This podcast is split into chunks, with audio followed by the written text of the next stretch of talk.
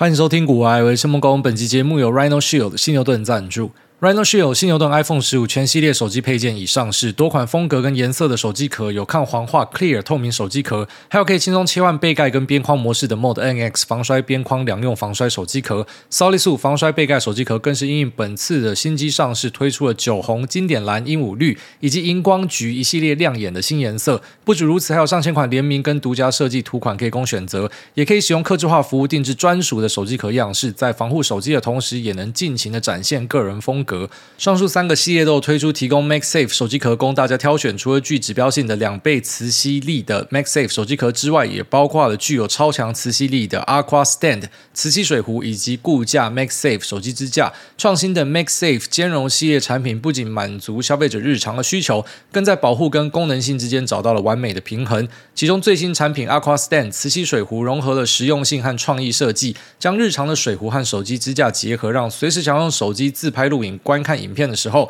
只要搭配 Aqua Stand 磁吸水壶，就可以将 MagSafe 手机轻松吸附，一秒就能稳固架起手机不滑落，为用户在不同的使用情境下带来更多的可能性。透过我们的专属链接购买水壶，享有股癌专属的限时优惠。现在就到官网为新手机挑选最新的 MagSafe 家族系列，让你有感升级。那有兴趣的朋友可以在我们的资讯栏这边找到相关的说明跟链接，推荐给大家。犀牛盾。早上起来看到一个蛮有趣的文章，就是有一个算命师叫做简少年哦。那我跟他认识是伯恩有一次啊找他跟我一起吃饭，所以有见过这个人。那我稍微聊过一下，那我看他发了一篇文章，然后里面写到说，诶，马斯克的呃紫微命盘，刚好觉得超北烂，因为我们在马斯克传里面有看到他的生辰八字，所以就拿他的生辰八字的，那直接拿来帮他算一下他的命是怎么样。那我就引用他的说法，他简单来讲就是说，马斯克的命没有说有很屌的这个主星哈，那也不是说有很高的星星亮度，那同时呢也有一些结束，有一些异常，不过呢，他好像都是把这种东西嘛直接给他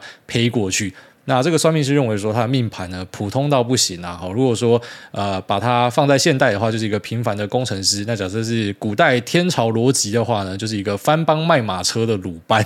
那这个说明我是觉得还蛮有趣的。那算命师的结论就是讲说，但是他有很棒的大运啊，所以他的命呢，哎，可能就是。普通，但是呢，他的运是好的，所以有个说法就是什么一命二运嘛。好，那当然这个你信不信是一回事啊。好，那我是稍微分享一下，像我自己，我直接坦白跟大家讲，我是不太信这样子的东西，但是我会类似说宁可信其有，所以我知道一下。好，当然跟我去拜神明一样，就假设我今天去拜一个神明，然后神明一直给我不好的签，我会直接干破这个神明，因为我觉得你们也不是很稀有的东西啊。坦白讲，到处都是庙啦，你这一间不准，妈老子就干破你，我去拜别间。为什么我一定要相信你讲的话？对吧？我就拜到他妈的会照我的为止，因为神明这种东西，在我的认知里面，就是我来求你，而且我不是一般那种诶红感的，就很多那种跑去求你是很多人他拜神，他就是一直在跟神仙要东西啊，我要有健康的身体，我要有很多财富，我的小朋友要乖什么的。你给神明什么？你拿一个泡芙过去拜一下，然后你还自己把泡芙吃掉。就假设说我们真的要玩这个信仰游戏的话，拜托你他妈也认真一点玩。然后，拿贡品去拜啊！我准备很多贡品啊，那最后面都是你自己吃掉嘛。啊啊，至少就是我今天去拜神的话，我是那一种，就假设你真的给我好东西，我去那个什么浅草。他给我一个很好的钱，然后但是他前面先给我下钱，我一样先干他。然后后来他给我很好的钱，我妈就抖内，然后买一堆周边。好，那在台湾的庙宇也是，就假设我路过，因为我不是会信这样子的东西，但路过我觉得求看看，其实我是觉得像是好玩一样。那假设他给我好东西，我就是一堆蓝色小朋友一直塞给你。好，所以我觉得就是说大家互相了，因为毕竟神明你有你的专业嘛，你的专业可能就是当你今天看到我的运势是不好的，你要帮我解决，不然我要你干嘛？对吧？如果你只是出来跟我讲说，哎，你后面遇到事情哦，啊，你自己要小心哦，哎哎，我要你干嘛？对吧？因为假设你是准的，代表说，就算你不跟我讲，我也会遇到嘛。那你不能帮我解决，那我他妈要你干嘛？所以我对那个命理的态度其实也蛮像的，就是我认为说，呃，如果说你跟我讲了某个东西，啊，我觉得诶还蛮有趣的，那你同时可以跟我讲一个解决方案，你会让我整体心理上是舒服的话，那我就会选择去呃相信这样子一个东西。好，所以命理的东西，我会建议大家就看看就好，因为之前 Q&A 有人问我嘛，我就跟大家讲说，这种东西就是你看看就好，最主要是要让你心安呐。那如果说你算了之后，你心越来越不安，那这东西对你是有毒的，它是不好的。哦，所以其实不要太过度依赖这样子的东西。那这个文章我觉得很好玩的地方就是，当然他的结论就是讲说他的命普通嘛，那他运很好。不过你就发现说，干他们圈子跟股票分析很像诶，命理的圈子跟他妈股票分析真的是有点像，就开始很多那种看涨说涨仔跑出来。哦，就当然这个命盘出来之后，我就注意到说，他们有很多同业在下面讲说，哎，你讲的是对的，对啊，这个命盘呢，就嗯，看起来可能就是中间偏上或者不错，但是绝对不会是一个首富的命盘，就很难想象，所以应该就是有很不错的运哦。那有些人这样说，那有些人就直接讲说，啊，你都要乱算啊，那种同业直接出来文人相亲哦，你要乱算，你不会算啊，我算的才是对的啊，蛮多这样子。那同时也有那种。就是他是相信说，哎，其实你这个解释是 OK 的，但是因为还是有很多我们无法解释的事情。就如果是这样的盘，那他们怎么会变一个首富？这样就把所有东西都推给了运，然后就是因为有一个很好的运，所以呢，即便你是这样的一个命，但是呢，你可能就还是有这个呃机会可以发展到下的一个程度。那有些人就开始在那边凹单的，我在那边硬凹，讲说啊，我跟你讲啊，紫微这种东西不可以算洋人哦，要要算华人才会准，然后不然就是啊，你怎么知道他那个生辰时间一定是对的？这个就是什么看涨说涨，看跌说跌啊，就等于说什么这个盘假设就是基本面好了哦，命盘就是基本面，你在基本面上就找不到什么样的东西，可是股票就在涨啊，按就知道找个东西，他妈硬要去套它。那就一样，好，这种分析师只要好像挂上分析师的，蛮多都会变这样子。呃，这个涨你总是要找个理由去说明它吧。所以其实我不太喜欢那一种，就是看涨说涨，看跌说跌，不管在各个领域都是。我情愿是你不准。你完全讲错方向，但是你跟我讲你的呃这个申论的依据是什么？我喜欢有凭有据的人啊啊！你讲错方向，我觉得每个人本来都有那个准度的问题。但如果说你都是要硬凹到你一定是准的，你他妈每个东西都是去 tailor made 哦，你已经知道结果是这样子，所以硬找一个原因去套它，那这样子你的分析是他妈一点意义都没有的哦。所以我看了很多那种命理师同业他们在讨论这件事情，我就觉得说，你从这边马上可以看得出来说谁是神棍啊，然后那种会直接要因为顺着皮毛摸哈，知道说他是首富，硬要把这东西凹成是他妈最顶尖的、最顶的，你就是一个神棍啊！那我情愿相信那些，就是他可能讲出来是，哎，但我也不知道怎么样解释这件事情，可能是他怎么样，你去承认你的未知，我反而觉得你的可信度会高很多啊！这是我的一个想法了。好，所以这个命盘其实给大家最大的一个体会就是说，人定胜天呐，其实真的是这样子。就是如果说这个命盘东西真的这么准的话，那我跟你讲，好，以后大家在产房里面都要记得带码表进去，然后那时间一定要算好，一定要什么时间点出生，好，不小心没有在对的时辰出生怎么办？直接旁边垃圾桶丢掉，是这样吗？那如果说这个命盘呃比马斯克好，你就一定要发的话，那你现在又在干嘛？就看看就好。但是很多人真的会过度依赖，然后甚至是我知道有些人他会把什么一个月的不知道那收入多少钱，可能都拿去算命啊、改运啊、技改啊什么的。这个可能就有点偏离掉，嗯，我觉得命理这件事情本身的初衷了。它应该是要让你感觉到心安，然后它应该是要让你感觉到可能有一点寄托，而不是它会让你完全的依赖在上面，然后甚至是直接把不知道你的运是直接用在上面。你把你的钱都他妈直接全部丢到这种地方去，你就没钱了嘛？你没钱怎么会有好的运，对吧？哦，你能够自我说服说，哎，我现在心安，哦，那就可能就是一个比较不健康的事情了。所以我觉得这个。呃，马斯克的命盘事件，然后还有下面可能很多同业留言，不管是正向还是反向的，还是说呃，可能是要吐槽的，或者说赞同的，你就会发现说，你看，就是同样的一个东西，哇靠，可以这么多种解释。我们讲说九二共识就是没有共识嘛，好，两边其实没有共识，那有各自的说法。这东西比他妈九二共识更惨，它有太多种说法了，就是每个人都可以用自己的说法去推，太复杂了。所以一个事件就可以看得出来说，这个东西本来就是随人去解释啊。那你与其全部去相信这样的东西，你不如就相信说你自己才是你自己命运的一个决定者。那或者是如果你不知道怎么样开始的话，我觉得可以从我的方向开始。因为我上次跟大家分享完之后，我没有想到就这东西有引起蛮多听众的回响，他说他们现在也是走这一招，但是他们可能不像我比较有这种。嘴巴臭会去喷神明之类，他们可能还是会有一点尊重，不敢乱喷。可是他们也可以认同，就是说，当你今天可能求到一个不好的东西，其实像那个浅草的设计就很好，就是你不好的签，你可以直接把它绑在旁边的某个东西上面，那等于说帮你把这个厄运给消掉。它最终是要让你感觉到舒服的。你来这个地方就是要来舒服的。如果来这个地方，然后一直都是你可能拿到不好的东西，那即便你本来运是好的，我觉得因为你的心理上受到影响，你最后面也不会真的过得太好。你会发现，其实很多呃，不管是我们。心情上的变化，然后或者是可能在工作上的表现，甚至是身体健康的一个变化，跟心理上的那个压力有很大的关系。当然，今天压力很大的时候，即便可能本来是鸟语花香，外面都没有什么问题，可是当你心中充满压力的时候，你看什么东西都不舒服，然后那一整天都不顺。那当你发生一个不顺的事情之后，你很多时候就会直接 spiral down，就是你已经不顺了嘛。那你有遇到很衰小的事情，你就发现说那坏事接二连三，然后到一个极限之后，哎，突然就哎止跌回升，利空出尽的感觉。就人生是一直在循环的，啊，所以其实不用在可能自己运很好的时候呢，然后就感觉到非常的膨胀，然后或者是运很差的时候就觉得这个世界是要毁灭。就是可能一个不好的东西发生之后，蛮多时候在后面等着你，就是一个下个好东西啊。那其实这种东西我们真的就是看看就好。哦，只是因为突然想到那个 Q&A 有人问过我关于这个命理的东西，那我觉得呃，直接去分析首富的命盘这个事件呢，诶，他本身其实就帮他的这个问题，或者说很多人想知道的东西，做了很多的解释。啊，就发现说，干所谓的命理师的圈子，哇，诶，同样一个命盘，竟然可以有这么多不同的解释。那所以是不是我下次假设我算了一个东西不是我要，你就换下一家就好嘛？就跟我讲一样，这个庙拜了，你发现这个骂神仙是诶红干的，你就拜下一个庙不就解决了？好，所以我们是自己的主宰，重点是自己的选择啦。这是我想跟大家分享的东西。说不定这个家伙假设没有出南非的话，就是这个命盘哦。但是他选择出去南非，说不定他有很多的自我的呃想法去改变了他的命运。那当然我知道那种最绝对的宿命论者会讲说，包含这些选择其实都是命中注定的。那如果说你真的是信宿命信到这种程度的话，从现在开始你就不要努力，每天就躺在家里，你看你的人生会不会过得更好？反正一切都注定嘛，那你干嘛要努力，对吧？所以啊，每个东西我觉得走到极端都不好啊，就是可能像是营养均衡一样，这边吃一点，那边吃一点，那保持适当程度的这种弹性跟选择，其实可能是对大家最好的一个状态了。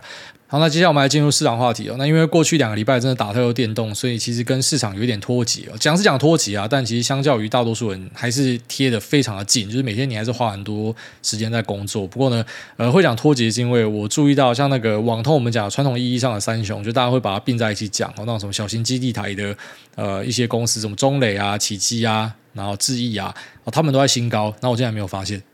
干，我竟然没有发现。好像什么智邦，但。这个有些人把它归类在网通里面，但是我比较把它拉进去伺服器的一个族群里面，所以当智邦这种东西啊、在喷的时候，就一定会第一时间就掌握到。但是网通就是妈真的一阵子没有看它，然后一转眼发现它新高。如果说今天没有打这么多电动的话，其实是会知道，一定会知道，因为身边朋友一定也会讲到。但是就是因为你都在打电动，你不是每个讯息都有看，然后你也不是每个讯号都有盯，所以你就错过。这个对我来讲是一个呃不太能够接受的事情，所以我就好好的把自己的那个平衡重新再把把它调整回来。其实一方面也是因为这个电动架已经全破了。好，所以已经在刷这个二三周目了嘛，所以就是很专心的在做可能啊支线任务什么的，所以它不像可能一开始有一个动机是你想赶快把主线破完，所以导致说你会花很多时间在上面，现在就比较闲一点。那其实我觉得，哎，这个平衡是比较好的，就我很多时候。对一个自己有兴趣的东西投入会到很夸张的一个程度，然后导致我会忽略掉其他所有东西，那这是不好的事情，所以我把它修正回来。那当然第一时间就要去了解一下这些网通公司到底在涨什么。哦，这个不知道去帮他套理由或杀小的，这个就是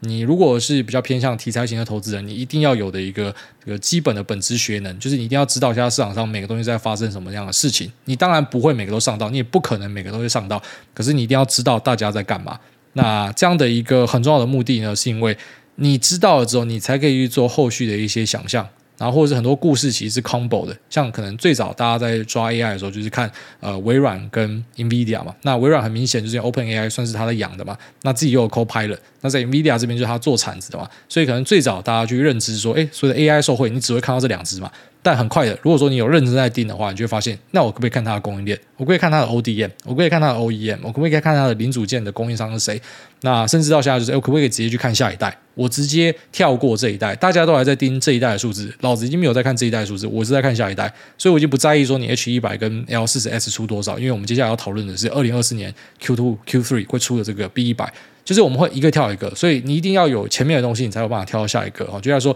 我知道网通在涨什么东西，大概知道，当然你没有办法绝对知道，因为你不是市场上去拉这个盘的主力嘛，你不是这个主力，你不知道主力人他妈脑袋装什么嘛。那当然有时候你认识，你可能就可以问一下说，哎，你现在妈你这边狂买这只股票，你在买什么？那可能人家会跟你讲。但如果说你不知道，你就只能够自己去找。那自己去找，当然呃有时候就是在朋友圈之内 check 一下，马上就知道。那有时候就是自己要去找一些关联性，因为你会发现是法人的一个资金在灌进去。那当法人资金灌进去的时候，就有几个可能性。好，其实一个最北蓝的可能性就是单纯可能有某个 ETF 把它拉进去当成分股，然后这 ETF 加妈一堆人在买，所以这股价被推上去了。啊，这是那种最北烂的东西。那再，它可能也是一个啊权重的调整哦，可能有某个大型的指数，什么明晟啊、富时啊。那因为它把某东东西拉进来，或者说要调高它的权重，所以你知道全球在追踪这个指数的资金，那或者说 ETF 或者说基金，他们可能就会把钱都打进来，诶，所以它就上去了。所以它其实不单纯是因为可能就是说你去想象有某个题材不一定，它只是单纯的是一个资金的变化。它是有蛮高几率都会是这样子一个东西。那再可能是一个 re-rate 啊，那 re-rate 这种东西就比较呃虚无缥缈一点，它比较有点像是说，哎，举例说，我本来都在做某个业务，然后这个业务呢，好像是可能比较偏向传产的，我在做传产的某个零组件，那这个零组件呢，哎，现在大家可以把它拿去用到可能啊这个 AI 伺服器里面哦，它要用到这一块料。那当我有这样的一个新营收进来的时候呢，就是我们去评论一个股价的时候，一般来说就是一个 EPS，你的公司赚多少钱，然后我给你一个估值的乘数。那这其实是一个简化版的 DCF。那当我今天可能知道说你的 EPS 会上升，可是我乘数有时候也会同时上升，就是戴维斯双击。为什么会上升？因为你可能是有一个新的题材，你这个 AI 的东西，AI 的故事跟你本来的传产故事差很多。因为这 AI 的故事是它可能隐含着是超过五十趴的一个 CAGR，你本来传产的故事是什么五趴十趴的 CAGR。那当然，一个五十八 K 格跟一个五八十八 K 格，它的那个估值一定会给不一样嘛。因为一个是可能这种成长性非常好，它会呃彻底去改变你整个公司获利结构。你从现在开始，可能那个进来的自由现金流，我觉得嘛就会很明显的加速抬升嘛。所以你整个公司的体质其实也会因此这样去改变。那甚至是你假设说，哎，切的这个业务是很漂亮，那它未来的轨道很长的话，甚至是呃你还有可能会扩产。那因为这个业务呢，它完全都会去呃颠覆你整个公司，然后让你整个公司呢变得更加的赚钱。那当然，他给的估值就不一样嘛。那只是这种 re-rate 的东西，一般来说，我自己啊，哦是比较不去碰这个东西。就很类似说，我之前啊、可能在几个月前我们在聊那个 AI 股的时候，我跟大家讲说，诶，可能到这个阶段之后，就是一个估值的游戏，估值的游戏我就不玩。那时候我会这样讲的原因，是因为我就不太会玩这个游戏，就是那种能力圈的问题啊，就是我真的不会。我知道有些人很会玩这种游戏，可是我不会。所以呃，对我来说，就来说，我做这个 re-rate 呢，我单纯就是好，我知道。A 公司，然后它可能一般来说，它在过去的五到十年，然后它的这个 P ratio 的区间大概在哪？那都会是一个区间。我知道它的呃上下缘在哪。那我今天知道说它有一个新的业务会进来，那这个业务呢，超级漂亮的一个成长性。我去估它的时候，我只会把它估到就是上缘。那这跟很多人做法不一样，就是说，好，我知道他以前是十二到十五倍的东西，然后因为他今天有一个很香的业务，所以他后面的 EPS 呢，我直接用十五倍去乘它，这是我的做法，其实算比较保守。蛮多人他会自己去定义就，那从下开始，我应该要 trade 在十八倍、二十倍、三十五倍。那这个呢，我觉得以我们这种资金来讲，好，就是我们其实在整个大市场里面都算是小资啊，好，那种法人他妈。破百亿的那个才是真的有资格去决定这种事情的。我觉得这种事情就交给那种大资金去决定，所以我没有办法决定，我只能够就坐在车上，然后你们要去炒估值的时候，我就是随时要准备停利出去，然后可能就跌破的时候就是我出去的时间点啊。但是呢，可能前面假设我可以掌握到估值的时候，就算它跌破，我不一定会出去，因为我知道这个地方是合理的。然后，但是只要开始进入那个估值的变化，就是它今天是要炒到底要给十五倍还是二十倍的时候，那边就是我随时要出场的地方，因为我看不懂，我就是看不懂，我坦白讲我看不懂。好，所以。其实你不用在市场里面掌握到每个东西，然后或者说每个东西都会做。你有越多策略，其实当然对你来说是更好的。你可以在更多行情里面去呃继续达到有可能获利的一个结果。但是你也不用想要什么东西都会哦，就基本上你不可能什么东西都会啊。就像我可能身边朋友全部加起来就是哎，真的妈的每个东西都有人会。但是他们就算要直接教我这个东西，或者就算他已经教我这个东西，我也不一定做得好，因为它跟个性有关系。好，所以呃，最后面就是去选择自己可能比较有把握的东西去打。那呃，当今天进入这个 re-rate 之后，其实就是我看不懂的地方。所以如果最后面我研究出来，我发现是 re-rate 的话，那我就直接放弃，就是这个东西我就不用再去了解。那这个网通这三支呢，我最后面研究下来，我觉得就是 re-rate 啊，我认为它就是比较偏向 re-rate。那当然我知道它在后面可能你知道，就是网通类股，其实在啊、去年的这个行情里面啊，它是在比较末顺位，然后去开始有这个库存问题，就它是等到这个电信商的库存都上去之后，然后最后面爆炸的。就前面是先爆炸，可能手机。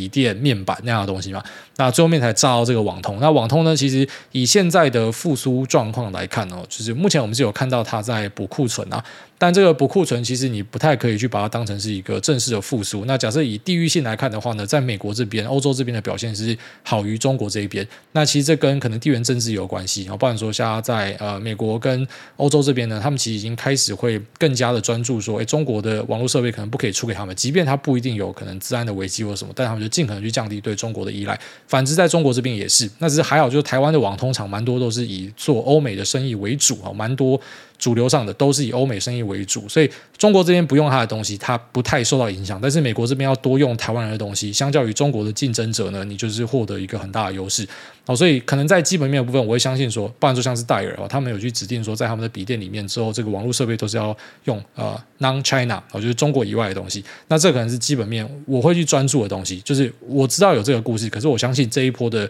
上涨不是这个故事。就我知道有，但是我就觉得不是这个，我觉得是 re-rate。那如果是 re-rate，那当然我就不会去碰它。但是呢，呃，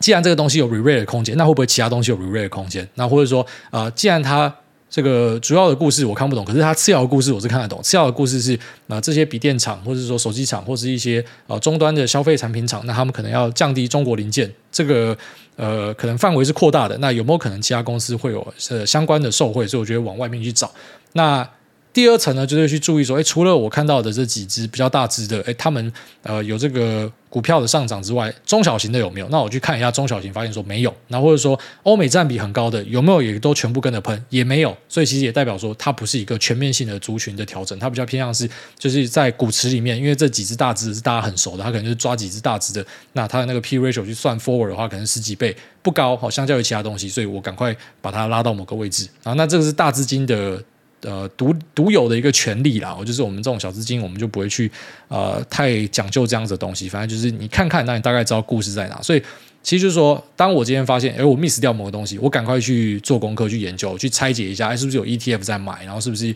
有什么指数的调整，然后再来就去猜说，哎，是不是 re-rate，是不是有新的业务的加入，然后发现说，哎，其实也没有什么新的业务加入，那是不是地缘政治的影响？好，是，但是我觉得这不是主因。所以呢，我就是去做出了，这就是我的分析嘛。我的分析就是，那我认为主因是啊 re-rate，那次要的原因呢，啊，可能就是说这个去中化的一个加强。那我就针对去中化去找下一波的东西。那当然也不是说已经涨的东西我们就不会看，有时候那越涨的东西你越追，然后那种在右上角的股票你越会买。那前提是你知道说，这个地方假设我用我的估值模型去套，它还是算便宜的，那我就继续去弄。哦，但是这个可能就对大多数人来讲是比较困难的啦。一般人可能你去做追涨杀跌都会受伤，一般人是这样。但其实真的蛮多人在做追涨杀跌。我就当这个市场资金开始青睐之后，他才去认真的去做它。那只是稍微跟大家分享一下，就是我的做法呢会比较偏向说，就是我要去找到它的呃故事性的背景到底是什么。那同时去做一些延伸。那如果说已经涨的东西，其实我也不会害怕它高，哦，就我不怕高啦。只要我知道你后面会赚更多，那你现在高，我的妈，我干，就算我是追涨停，我都没问题啊。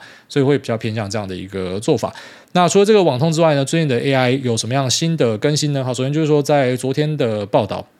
那我相信蛮多人都有看到，就是提到说什么微软可能有砍单的一个状况。那当然我不知道这个报道它引用的根据是什么，但是我稍微翻了一下，我有收到或者说朋友有跟我分享的一些报告。那我看了一下，我找到一篇，好，是来自某个 research 的公司。那呃，这个公司里面的报告就是有提到类似的数字，包含说像是微软的砍单可能有达到两成，那可能是因为呃这个 Copilot 或者说 OpenAI 的服务是不如预期的可能性。就是说，哎，这个报告里面有写到这个东西，然后跟呃报道里面。写到东西是相符的，所以我就猜测说他是引用这个报告，当然他不一定是引用这个报告。那这个报告里面写的内容呢，我有在脸书上面跟大家分享。那只是我们现在就稍微的去做一些细部的申论。然后，首先它第一点指控的东西就是说，呃，微软这边呢，在它的 H 一百的二零二四台数拉货呢，会从一百五十 K 台，就是四万台砍二十趴到一百二十 K 台，剩下十二万台。然后第二个就是说，Copilot 跟 OpenAI 采用不佳。那呃，在脸书上面写的是简评啊，那我这边就稍微深入讲一下。首先就是说，在微软的二零二三出货呢，目前大概是看五十到七十 K 台。我这边讲的是台数哦，就是说一台里面是有八卡。那到明年呢，大概就是我们可以抓一个四十到五十趴的成长性，所以我觉得大概是落在一百到一百二十 K。那这个预期呢，以我跟我看到的呃。不管是法人机构还是说私人研调的报告呢，我认为都差不多掉在这个区间里面。那可是这家公司呢，它给出来的本来预期竟然是一百五十 K，也就是说它给一个超级高的预期，然后自己在那边砍二十趴。我不知道你在干三小，因为我在其他地方没有看到一百五十 K 的一个数字，只有你这样喊。因为类似眼镜行啊，然后眼镜行的进价每个都跟你开什么两万块，然后桌面什么打三折之类的，就是他他喊一个超高的价格，然后自己在那边打折，所以呃有一点看不懂他在干嘛。那再来讲说 Copilot 跟 OpenAI 的采用不佳，OpenAI 这边我们可以讲说可能有啊，因为它确实是开始出现下滑，那这是每个新产品出现都会有的一个现象，就是你不可能是一直往上冲，你可能冲到一个高点之后，它会开始慢慢的趋于平淡。那最后面呢会回到一个该有的成长性。好，每个 hype 的周期都是长这个样子。所以你说 OpenAI 那可能是，可是如果你要讲 Copilot，那我就认为说这边可能是有蹊跷。Copilot 它在九月二十一号的微软活动上面有可能哦，rumor 有可能就是它会。正式宣布说要对外贩售。那如果是对外贩售出来之后呢？你要讲这个，我觉得合理。但是因为现在就是完全类似那种封测的状态，是部分的企业受邀使用的，所以呢，你要怎么样知道说采用的状况不好？除非你可能认识这些企业，然后你知道说他们用了之后都非常不喜欢。但是同时，其实我们有听到有企业说用了之后是蛮喜欢的，所以我会认为说有凭有据啦。好，一样就是你讲反，你讲错，我觉得都没关系。但是如果说你讲话是瞎掰的话，就不太好。所以我觉得这有一点嗯、呃、瞎掰的味道。哦，你说 OpenAI 不加 OK，因为这是有数字的。但是 Copilot 不加，那数字是什么？哦，我听到，我猜到的。那就大家都可以听到嘛，所以这个分析我觉得就不用太认真去看它。那这篇报告其实不是只有写到微软，它是写了很多的东西，但只有微软被引用。那我不知道这个目的是什么，就只有讲微软，然后其他都没有拿出来讨论。因为他也讲了蛮多其他东西，不过他其他东西的数字呢，其实也跟我自己的认知有很大程度的偏离。那我是对自己的认知还蛮有信心的，所以我就觉得他那个数字就是连分享的。意义都没有了哈，光是其实微软的这个台数的预估，就会发现它是完全偏离呃大家的数字，就偏太多了。所以你估最乐观，那你赶快把它下修回来，那本来就是很合理的事情。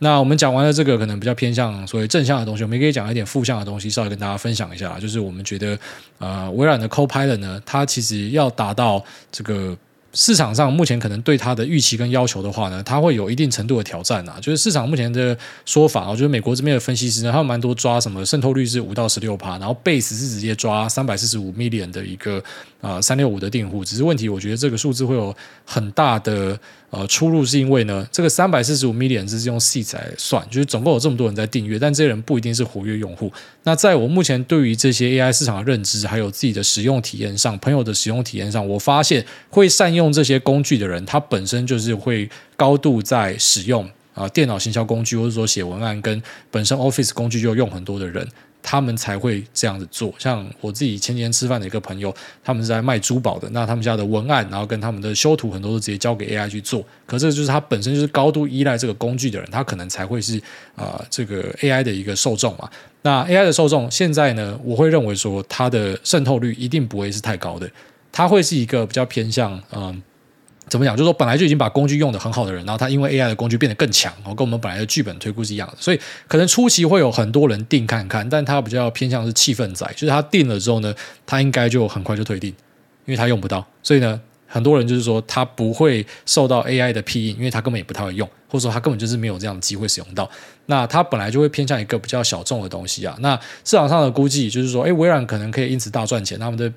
Base 呢是比较偏向，就是用这个三百四十五 million，然后去抓一个可能五到十趴都不等的一个啊渗透率，然后讲说，哎，所以微软可以赚钱。但我觉得你用这个三百四十五 m 就错了，你用这个基数就错了，因为这个是总订户。所以假设说我们要去抓比较 hardcore 的订户，因为当然微软没有给我们这样的数字，所以我会觉得说，就是你用那个 active user 抓会比较准，就是 active user 然后打一个折数，那才是所谓的比较重度的一个用户的数量。那如果你用那个数量去抓的话，你就会发现说，哎，那我们前面估的真的是有一点乐观，因为假设你三百四十五 million，你抓五趴的一个渗透，就是两千多万的一个用户，哎，两千多万的人会直接跑进来订 AI，你信吗？我不信啊！就算我是 AI 信徒，就算我是这个微软或者说辉达信徒，我不信啊！我不信一开始就会两千万，应该说，就算一开始有爆冲一个两千万，可是很快那个数字就会呃加速往下掉，因为你要去考虑啊、呃、churn rate、retention rate，那就是大家。退订，然后他们呃可能就只是订个气氛，这人都把它算进去，所以它不是长远会贡献的。那我们现在要怎么样去比较合理的去抓说，诶，那微软怎么样可以损平呢？好，我们先用前面的数字来看啊，我就假设我们去抓说它的这个啊台数呢，在二零二三年是拉了七万台哦，因为我们要估保守一点，所以我们就用比较高的一点的剧本，比较难达到的剧本，七万台啊，现在五万到七万，那我们抓七万台。那七万台是总量嘛？那我们就把它算成是呃 GPU 的量好了。所以它一台伺服器里面会有八个 GPU 嘛，一个 Vulkan board。那呃一个 GPU 的价格呢，就差不多是落在两万两千 US dollar，就是说呃这个 S time 的版本然后是这个价格。那用这个价格去算的话呢，哦，就是我们去把折旧推出来，算个五年折旧，然后以及用户一个人，我们是用三十 US dollar 去做估计的话呢，它。拉了这个七万台呢，它需要有差不多接近七百万的一个用户，啊，六点八 million，那它可以损益两平。也就是说，它的第一波哦，如果没有冲过这个数字的话，那就会非常值得担心。那如果说冲过这个数字的话，还是要担心，因为这个没有考虑 churn，这个是考虑说这些人都会一路垫垫到底，可他们不一定会垫到底，他们很多可能就垫了之后，然后之后就把它退掉。所以呢，我觉得至少要 safety margin 的话，应该假设假设我们抓这个哦七百万人可以损一两平的话，他至少一开始要先开个什么一千到一千五百万人之间吧。那他开个一千五百万人，就会听起来哎好像非常赚钱，但不一定，因为这一千五百万人可能超多会在。啊、第一个月或者什么第一季，他就退订了。那之后呢，我们才可以在稳定之后的这个数字里面去推出说，那到底实际上那个 churn rate 会是多少？那只有到这个时候呢，我觉得我们算出来的数字才是真的有价值的。但是我们初步去做一个推估，就是说它要有超过七百万的一个用户，然后它有机会可以达到损平。那这个七百万用户是要持续订的哦，还是要强调这个是完全没有考虑 churn 的一个状态。那这个是只有考虑二零二三年的一个拉货哦，所以它二零二四年，因为我们刚刚提到，我们目前市场上对它预期是有一个四十到五十趴的成长性吧。所以它二零二四会拉更多，所以它用户要成长更快哦。它不可以说什么妈的一波用户进来之后，然后就是在 churn，然后一直在退订，然后就没有在成长。这个就叫 barbecue 的意思。所以二零二四一定用户要再拉到更高，你一样要给他一个他妈的这个五十趴的成长性。所以二零二四的用户就至少要一千五百万，然后要持续的往上推，才可以去符合它这样的一个 capex 的支出。那市场目前对于辉达的估值是给到，像那个 Alethea 的报告是二零二六哦。也就是说，我们是已经估到二零二六，所以只要到二零二六以前有任何的不符预期，大家自己就要皮绷紧，然后就可能会有 BBQ 的状况产生。那你说，呃，到底最后面实际上公布出来的数字会是多少？老实讲，这个真的太难猜。就是说 Microsoft 到底有多少用户去订，太难猜了。不过这个数字出来之后呢，我们可以马上就可以去修正这个模型，然后知道说它下一次的 Capex 拉货应该会多少。啊，但是我觉得。不用感受到太悲观了，因为我们还是要去倾向相信说，公司都不是白痴啊，他们的每个支出一定都是有算过的。哦，当然他们一定会有 FOMO 的情绪，只是应该都是有有在算吧，有在算。好像那个迷因图就是真真的有在算吧，好兄弟，就是你不要最后面是没有在算，然后微笑的看着我跟我说，呃，其实我们 formal 了，那就是一个很可怕的现象了啦。好，所以其实可以直接用这个嗯单价，然后去算它的折旧，然后用折旧去啊、呃、除以它的用户。这个都没有考虑其他成本的状况之下，我们可以知道说，那它大概怎么样可以损平，所以算是抓的非常的宽松，就是最基本的这一定要达到。那就等着看，哦，它真的试出之后，然后第一波采用的人会是多少？它也不一定会马上公布数字，或是它不一定会给你更多详细的数字。但是我们也可以透过一些、呃、网站流量的数据去旁敲侧击啊。哦，但这就是一个思考的思路，这边稍微跟大家分享一下。那我觉得这是比较偏向保守的一个剧本，因为我觉得那个数字要冲这么快不容易。因为我相信会用 AI 的东西是重度的用户，前波可能就是很多人觉得好玩，然后就发现很多的什么论坛嘛，大家一直办讲座、什么 workshop 工作坊嘛，然后。现在还有多少人真的会每天上去用？其实很少，其实真的是很少的人会去使用这样的一个工具。这个工具是一个非常强大的加分，但是我们人真的是很多，他没有必要用到那样的一个工具。就是大多数人其实就只是想要平凡过生活，他只是呃。趁着气氛进来玩一下而已，他不是认真的啦。所以你说那个用户数量真的可以向大家推的，就是美国的分析师用什么三百四十五 million 的一个 base，然后去算什么最高，我看到开到什么嘛十七趴，第一波就有十七趴的人使用，你信吗？我是不信啊。好，那这一先到这边，我们接下来进入 Q&A 部分。第一位 Think seems have some defect，留言测试，主委你好，我跟你一样有种社交困扰，请问主委有遇过嘴贱玻璃心的人吗？我其实不介意被别人说话。靠北，但爱靠北加玻璃心这个组合我无法接受。如果男的这样直接就让他睡满地，但遇到女的，目前就是能忍则忍，只是偶尔还是会翻船。有时候我会觉得是不是只有我这样脾气差？诸位的捏软也包含这样的一个情况吗？哦，你讲的这种就是那种最废物的人啊。因为以我自己来讲，就是我讲话是很直接的人哦，那可能也是比较没有遮掩的人，所以有时候会可能让人家觉得，哎，你怎么讲话？妈太坦白了吧？哦，那可是同时呢，如果你对我讲话也是这样，就像说，我会直接在可能大家在讲话的时候，即便我跟你没有很熟，但是我会讲说，你可不可以直接讲重点？所以呢，你直接跟我讲重点，就是你不要铺成一大堆啊，没有。可是我就是那个前因后果跟你讲，没有不用，你直接跟我讲重点。因为如果那个重点都听起来无聊的话，那我也不想知道你的前因是什么，不想听你他妈十分钟在那边铺陈。就是我会这样讲话。那可是同时呢，如果我今天讲话在那边拖泥带水，你这样喷我。我会很感谢你喷我，因为我很怕成为我自己讨厌的人。所以，当我今天讲话是这样子的时候，代表你可以也用一样的态度跟我讲话。我觉得这才是正常人。就如果说我今天对你讲话是非常没有礼貌的，那同时呢，你对我没有礼貌，我马上出来检讨说，哎，你怎么没有礼貌？那这就是妈废物玻璃心，这种人是妈最可怕，就是。我只是用你对我的态度对你而已，你怎么就生气了？哦，这种人是我们要避开的啦。所以遇到这种人，你会有一点那种理智断线不爽，那是很正常，因为这种就是那种最讨厌的人。那你说，如果是女生的话，你会忍耐，那这也是他妈人之常情啊。是我的话，我也会选择忍耐啊，因为这就是你择偶必须要做的一些事情啊。应该说，就算你今天已经已婚了，你会知道说，其实，在婚姻关系里面，蛮多时候呢，你选择去避开。呃，纠纷，然后你选择去吞忍，其实你是 for greater good 哦，你是为了可能之后你在家里的生活是更舒服的，就是你去纠正人家，你可能也不一定可以改正人家，可是一定会确保你的生活是不舒服的。那为什么你要去做这样的一个纠正？其实很多时候，呃，当你进入婚姻之后，就是互相的忍耐啦。但如果是陌生人的话，为什么要忍耐你？除非我是要追你嘛，那我追你我就可以忍耐你。那如果我又没有要追你的话，你是一个他妈臭屌，那我为什么要忍耐你这种废物玻璃心？那你对我讲话可以这样，为什么不可以这样对你讲话？所以我觉得人都是互相啦。好，如果说有一个人他对对你是比较不客气一点，很直接一点，然后甚至是哎，干这个人他妈的哎，也也太不演了吧？那你就可以试看看，你用他对你的方式对回去，就搞不好他其实是这样的人啊，就是他直接跟讲说，哎，今天那个报告都传给我，那也不会跟你讲说请，也不跟你说谢谢。换你密他，哎，你的报告也全部传给我。他如果就真的传给你，哦，他搞不好就是一个直肠子的人，所以这种人是可以教的。但如果说你用一样的态度你回他，然后他就是马上开始跟你闹脾气，然后讲说你没有礼貌的话，那这个人就是他妈脑袋有问题了。所以我觉得人与人之间是互相的啦。下面这个黄志峰他说，股癌开四台，大安同为捏软联盟，前阵子捏得太用力，差点捏到忧郁症发作。所幸听了 EP 三八四开头你分享网友的故事之后，突然豁然开朗，人生从黑白变彩色。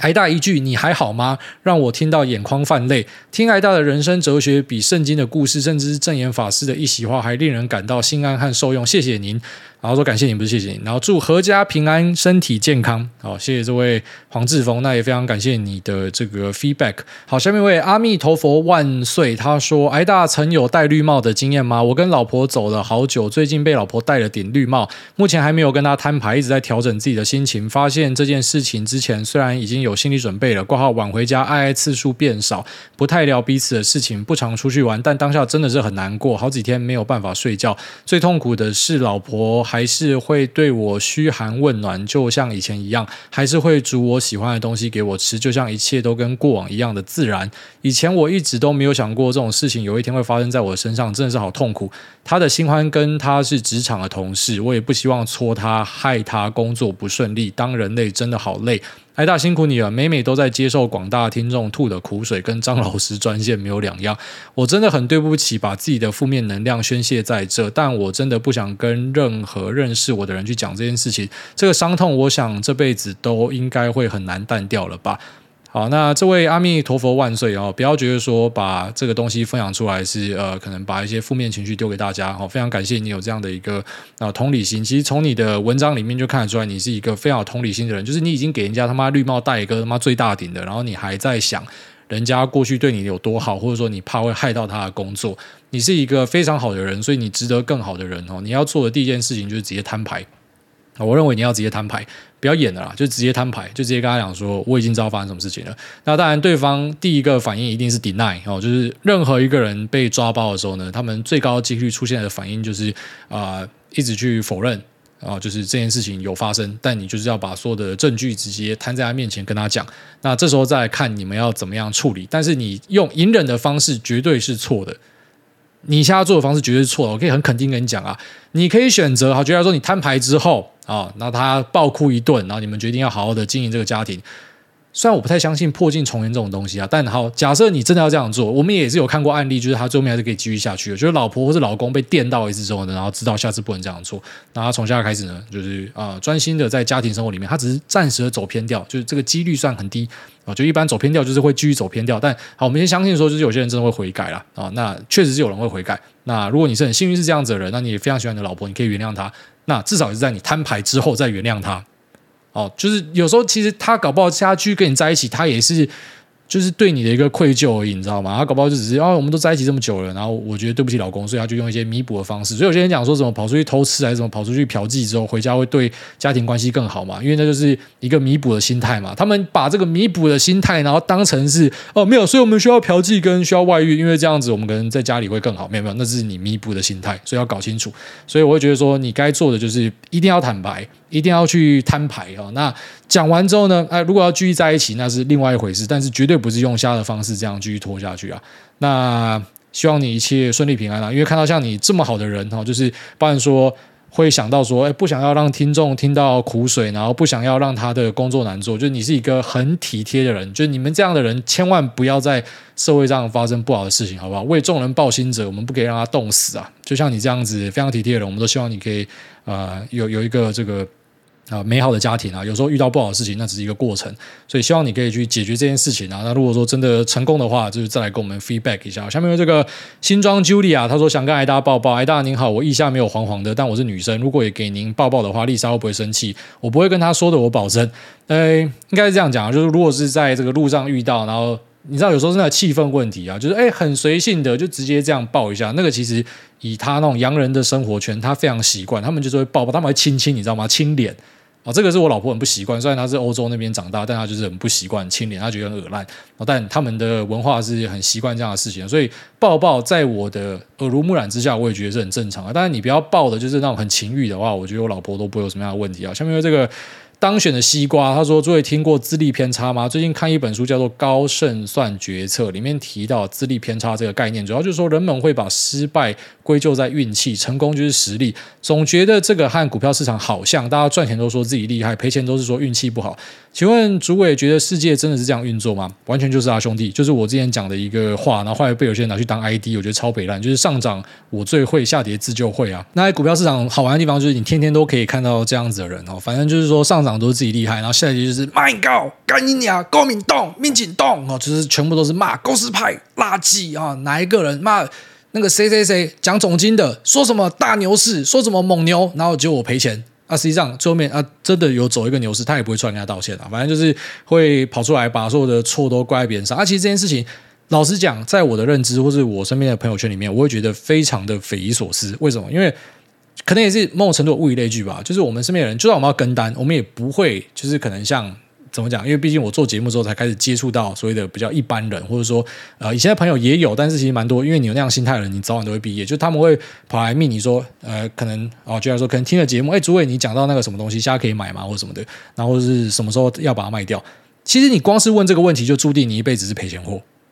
为什么？代表你是要依赖在我身上的，而你不可能直接知道我当下，就像说我的部位每个是配多少，然后我什么时候进，什么时候出，你也不知道我这单是不是完全都会是对的。就像说，你可以去跟巴菲特的单啊，巴菲特单就放在那边给你看啊，对啊，他是慢了一季没错啊，因为十三 F 会 delay 啊，可是。老实讲，卖技有差很多吗？没有啊，他苹果也是买了这么久啊。你妈，你就是傻傻的跟他单，你就是有办法，还是跟他一起赚钱啊？只是为什么这么多人他可能有试过，可是他做不到呢？因为每个人都想要贪快，每个人都想要呃用发横财的方式快一点发财。可实际上发横财贪快，当然它有运气的成分，可是很多的。部分其实是努力，你没有看到人家的努力，你不知道，你就觉得人家都是运气好。那所以你去做的时候呢，因为你的能力没有到那一边，所以你赔掉，那你就觉得说都是别人害的。因为把错误都怪在别人身上是非常过瘾的一件事情，因为你不用面对夜深人静，然后自己觉得自己是一个废物的那种自我怀疑，然后很难过，然后甚至有时候会不知道严重一点会想要自我了断，觉得自己是不是做坏掉，是不是真的脑袋不好，是不是真的没有天分，然后或是是不是真的判断力。是有问题，然后是不是自己个性上真的有问题，所以我们的家庭才会这样子。你不用去面对对任何去。检讨自己，不管是工作上或是感情上的那种痛苦，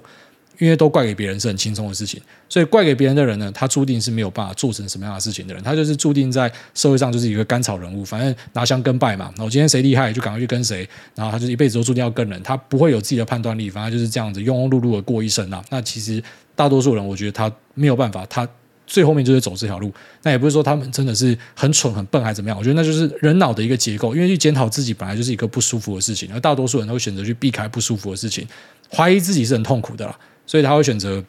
他不要怀疑自己啊，就是厉害的时候就是我自己要给我自己肯定嘛，要打个鸡血嘛。然后那当可能出事情的时候，就一定都是别人害我的，因为这样子呢，我不用去反省自己哦，好舒服哦。这个可能很多人的认知都在这边，所以其实不只是股票市场或者工作环境，你会发现呃。蛮大一部分的人其实认知就是这样子。那你遇到这种人，或者说你已经识别这种人呢，要赶快离开。这种人是最可怕的人。呃，或者说你在这样的一个群组里面，然后大家整天在那边拜神，要找谁拜，那个谁很屌，要要跟谁，很可怕啦，很可怕，真的不要这样子。就是你把生杀大权放在别人上，这是我一辈子都搞不清楚的事情。我真的搞不懂为什么有人可以把生杀大权放在别人身上。就是我听谁说，那我是因为怎么样我才做这件事情，很怪。就如果你没有自己的那一层滤网，你没有办法最后面是把一个事情的成败归责于自己的话，你要怎么样在下一次检讨，对吧？如果你都是他妈的无脑的在跟别人，然后最后面这个输了就说自己运气不好的话。你一辈子是活在混沌里面的，因为你没有办法去找到到底事情的根源是什么，你就会全部都是无脑的赖给运气。那其实不是这样子，因为当今天运气是站在你这一边的时候，你也不会认为是运气，你会觉得自己的实力，所以你全部的认知都会是错误的。大概这样，下面这个。Chofo 他说：“哭腰的拍咖免费仔，通通被狗干。”嗨，挨大上次留言是去年帮挨大打鸡血，小弟刚好在挨大提到的没人差小顺德文具事业任职。虽然文具事业爹不疼娘不爱，但市占其实是台湾龙头默默的隐形冠军。提到车用好奇，请教挨大后续的高功率导线架是怎么样的看法？那另外之前集数挨大提到卡费四十五万，好奇挨大有黑卡吗？祝挨大全家安康。好，那关于高功率导线架用在车用，或者说好用在伺服器的导线架，其实这个都是市场上面都容易关注的一个话题。它是一个成长性很不错的事业啦。那台湾最主要就是有三家公司可以看嘛，顺德就其中一个。那对，就我们最主要是看这个东西，而不是看它旗下的那个文具。那只是因为我刚好聊到就提一下。但一般啊，就要说像人家在估值的时候，比较不会去看这个东西。就类似说那个台办，它下面有一个呃做那个条码机的嘛。那那个大家去估值的时候，可能就不会因为这个东西给比较高，会看它可能车用领域相关。所以它跟你们公司是有一点像，就大家会忽略那一块业务，然后可能就专注的在看这种所谓的比较香的一个业务。然后再讲卡费四十五万，没有这么高啦，那不会每次都刷到四十五万啊。其实我大概。一个月的卡费大概十二十万左右吧，那有到四十几万，可能是有出国之类才会是这样子，但不知道像这个月就三十啊，那是因为有买那个去日本的票，二月要去日本看那个 Taylor Swift 嘛，所以就是有有在出国什么才会比较高一点呢、啊。那你说黑卡，我现在没有黑卡，然后有来找我呃办啊，他会送你红酒，然后叫你出示一些财力证明，然后稍微跟你说明一下，那时候真的觉得自己是。这个啊，第一次感受到尊爵的感觉。我就小时候你都听过黑卡嘛？那真的黑卡来找你办的时候，你会对啊，蛮傻眼的啦。哎，干你怎么会找到我来办这样子？那呃，后来我觉得就我可能不够有钱啊，就是我想到那卡费要四十几万，我会觉得非常的痛苦哦。所以他那时候叫我什么出财力证明啊什么的，我都一开始就是很认真配合，因为我想说干来都来了就办看看。然后后来就又要叫我补件的时候呢，我就觉得那。这是一个这个上天的缘分啊，就不要办了，因为干真的好贵哦。哎，你们是怎么样？因为我身边有朋友有几位有有黑卡，就想说你们是怎么付这个钱的？因为我是像我自己是不打高尔夫，他们可能是有打高尔夫，有打高尔夫的话，可能就会还蛮划算的。但如果你没有打的话，其实就是不太划算。然后跟大白的功能性重叠也蛮多的啦，所以最后面就觉得，呃，就是我不是那个圈子的，我没有到那个富豪圈子啊，所以他们找错人了，我就没有办。好，那下面这个不小心就滑进去，他说：“请问挨大基本面依照什么为依据？一，请问挨大台股零零六八八 L 最终标的是 BXII BBLT。” I N D，想问挨大这个标的只能够彭博上找得到吗？还有像是零零七三五 L、零零六六五 L、零零六五五 L、零零六三七 L、零零六五零 L、零零六三 L 等，小弟去看他的台湾发行商。券商内容都不太得其解，想请挨大解惑。小弟只知道去看他的折溢价。二，最近做了个梦，梦到我去嫖妓的女人其貌不扬，但不小心就嫖到变老公。请问挨大有股票其貌不扬，不小心就买成大股东的状况吗？三，个股疯狂射精怎么抓停利？好，那首先第一个问题，我完全不敢再问三小。他写了一堆 leverage ETF，然后问说，呃，这个基本面是怎么样依据？你要知道你在做这个 leverage ETF，当然你第一件事就是先去看那个折溢价，它追踪的东西是什么嘛？然后再来就是你要知道，其实这种杠杆型 ETF 很多都会扣血，那蛮多呃，除了这种大盘型的，可能杠杆下去有可能是有好的结果，蛮多其实最后面就是你持有越长，它带给你的效果是越差的，所以。讨论基本面分析，然后丢一堆杠杆 ETF，我不知道你在问什么。那如果说这种东西要问的话，我建议你是不要碰这样的东西。然后第二个，啊、他在写那个隐喻啦，就他他提到了一只标的，然后这只标的说是不是这个不小心买成变大股东？就对，我是这一只标的的啊。就是说，其中一个股东啦，啊，那确实是有买到上榜啦。那前阵子呢，就是有蛮多人去炒这只标的，老实讲，我也不知道大家炒什么。那我去到货给大家嘛，我也没有到，我就买就放着，反正就是觉得这个公司的。整体的市值跟未来的展望，哎，感觉还蛮不错的，所以我就花了一个部位的钱，然后去找了台股几个小家的公司买。那有些就是因为它的规模真的是比较小，所以你你只要买到定量，你就可能会被揭露上去啊。也不是说什么真的是重压，或者说哎买很大很看好，不是这样，就是因为那个池子很小啦，所以像我这种小咖买一买，就也会不小心有这个上榜的可能性。然后再来讲说个股疯狂射精要怎么样抓停力，一般来说会抓。像我自己比较喜欢形态啦，就觉得说他开始做一个头，所以做一个头就是说他已经可能一段时间没有创新高，然后他啊、没有创新高之后，他就开始回踩嘛。那回踩之后呢，可能就会进入一个盘整。那那个盘整假设说维持了一段时间，一般来说是可能十个交易日左右，你就可以注意到它有一个那个小底存在。那个底可能就是我会去抓停利点的一个位置，会差不多抓在那附近，但是不会抓在那种最容易看得出来的底。只要是那种在市场上很容易看得出来的一个指标，就大家都会划线，大家都看得出来指标，我都觉得那不是一个好的指标，所以一定会去加自己的一些变音去做调整。但大致上来说，会利用形态或者说可能长黑 K 的出现去作为一个停利的依据啦。那这位朋友，我建议你要小心一点，因为看得出来就是。你你可能就是刚试着去接触很多东西，然后了解很多东西，然后想要去弄，但是我觉得你可能会走错方向，因为你前面丢那一堆 LLL 的 ETF，然后你都不太清楚它在干嘛，然后你要进去弄，这可能是加速归西的一个选项了。好，那这期节目到这边就到这，拜拜。